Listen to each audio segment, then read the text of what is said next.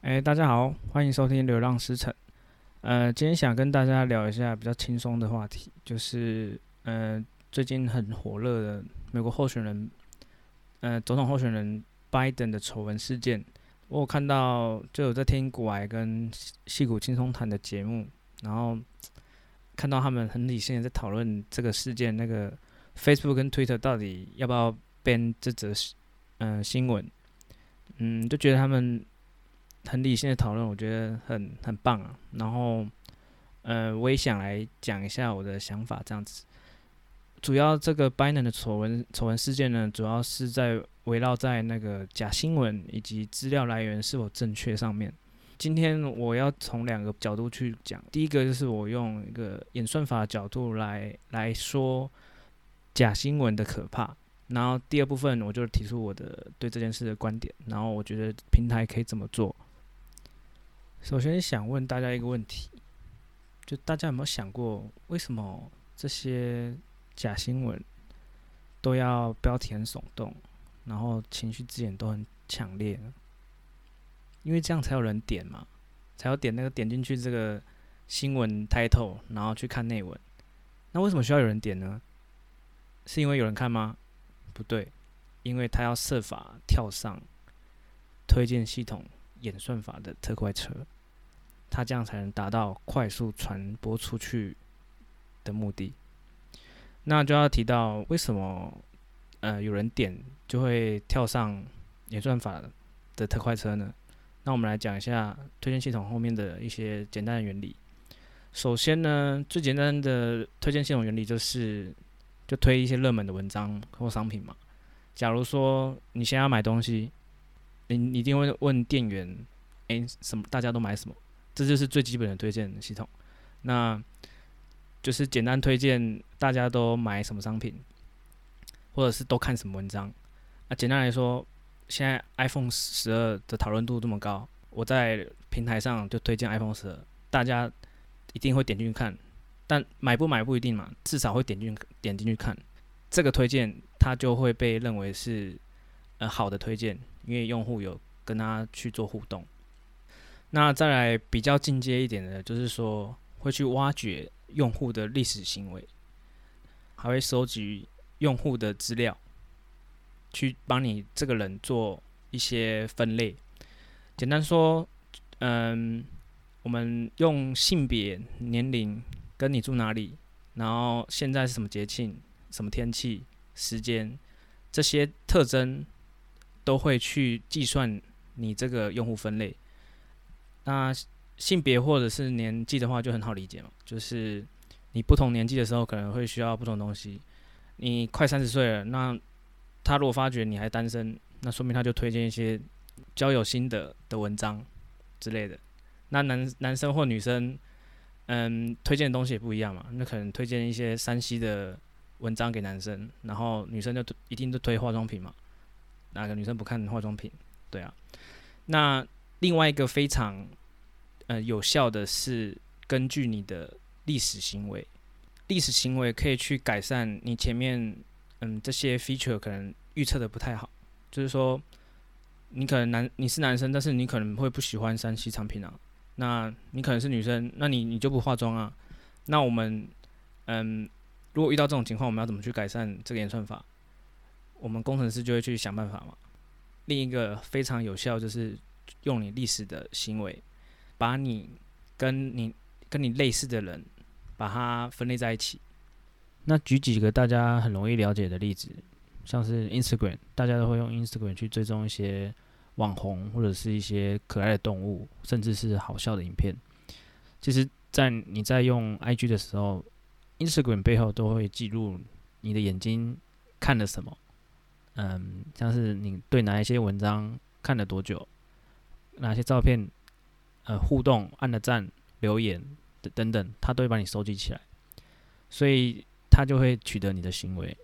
所以，如果你对那些很清凉的照片看得特别久，停留时间特别长，按爱心、留言，那背后的演算法就会把你归类为你就是喜欢清凉的文章，那就会推荐跟你一样喜欢清凉的文章的人都追踪了其他什么账号，然后他就把其他那些清凉的账号推荐给你。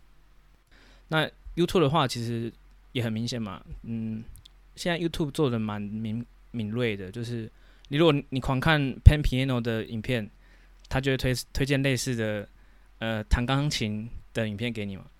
那为什么会这样子呢？因为你可能已经被分类成，你就爱看欧拜啊，那他就他就知道你喜你喜欢看欧拜，那他就推别人也看欧拜的人也都看了什么给你，这是嗯最有效的一个另一种推荐系统的方式。这样就是因为这样子，我们都希望大家能够独立思考嘛，但你就只喜欢看到你想看的东西，所以演算法。就是去学这些东西，然后再推一样东东西给你看而已。你喜欢看大欧拜，那演算法就多推给你看。那我们拉回来说，为什么假新闻很可怕？因为他会把自己伪装成是一个很耸动的标题嘛，然后很情绪字眼又强烈，那大家都会点。那说不定这则假新闻在所有群体里面都被归类为。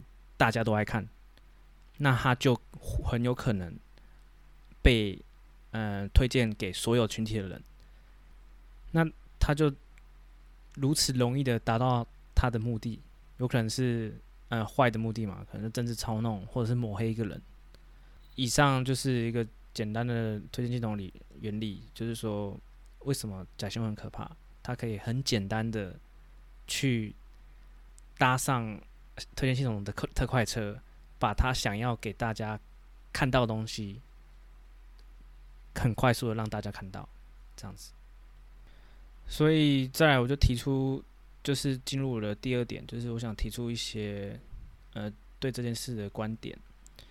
我觉得我是同意平台应该要一些对，就是假新闻或者是。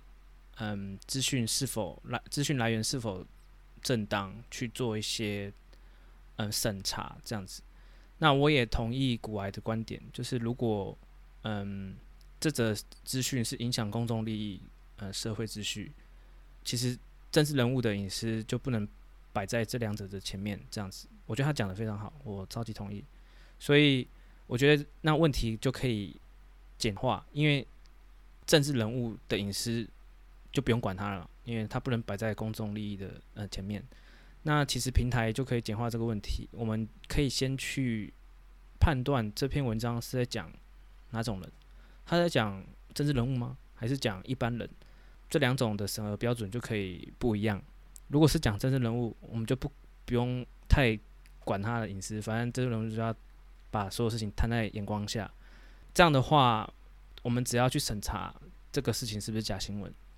呃，假新闻的侦测的话，其实可以用一些像是 machine learning model 嘛，去做一些文字的特征，然后去预预测此文章的可信度。也可以用新闻来源，嗯的数量怎么讲呢？就是说，如果有很多家媒体或者是很大的媒体都有报道这件事，那它是不是可信度就增加了？这个也可以放进呃 machine learning 的特征值里面。去做一个嗯预测这样子，那我也很同意，就是科技导读嗯会员篇的观点。他说，嗯平台与媒体的分层管理，如果你有订科技导读，你可以去看一下，我觉得他们他写的不错。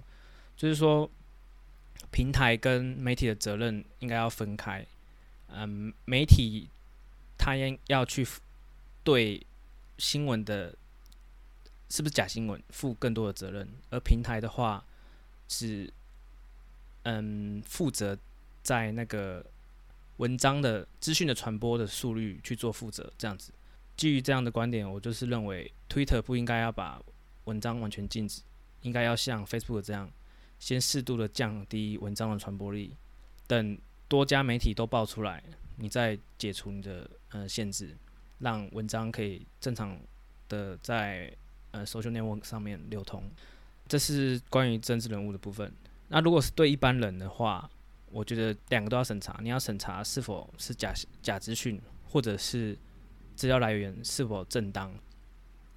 因为一般人对指控或抹黑的抗压性可能没有像政治人物这么强，因为他每天都在口水战嘛。政治人物的话，对啊，这其实这边我想提起那个嗯、呃、PTT 的那个假新闻事件，像两年前大阪办事处的苏启诚处长，因为网络假新闻不实的抹黑跟指控。那最后就不幸的自杀了。这件事的幕后黑手后来被查出来是网军的，在操作政治的带风向啦。啊，细节也可以再 Google 一下这样子。现在 PPT 就是一个很自由，你想要在上面讲什么就可以讲什么，没有像 Facebook 或者是 Twitter 有去做一个嗯审查的部分。那这也代表 PPT 的乱象不会少嘛？虽然有版主的会会去审查一些文章，然后不适合会水桶或崩掉，但版主又不是时时都在版上，那有自己的生活要过嘛，要事情要忙。那我就想说，这部分我们说不定可以做一个 open source 的专案，就是去针对这种假新闻的侦测在 PPT 上面。说不定已经有人了，我只是突然想到，那这样可以很，说不定很有效的去避免，嗯，就一样的憾事发生。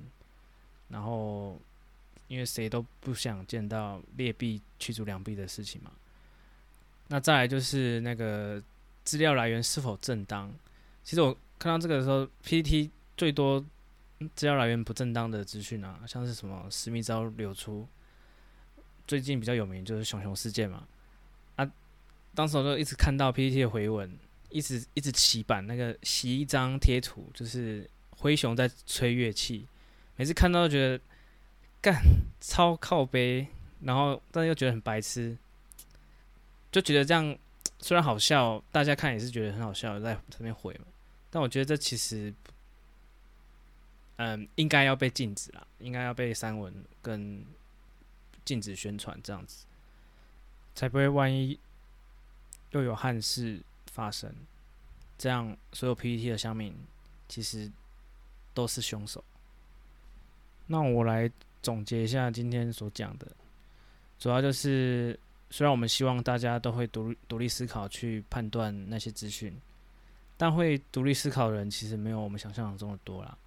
啊，人多必有白痴嘛。但我觉得，我相信会听 podcast 的，其实都有独立思考能力。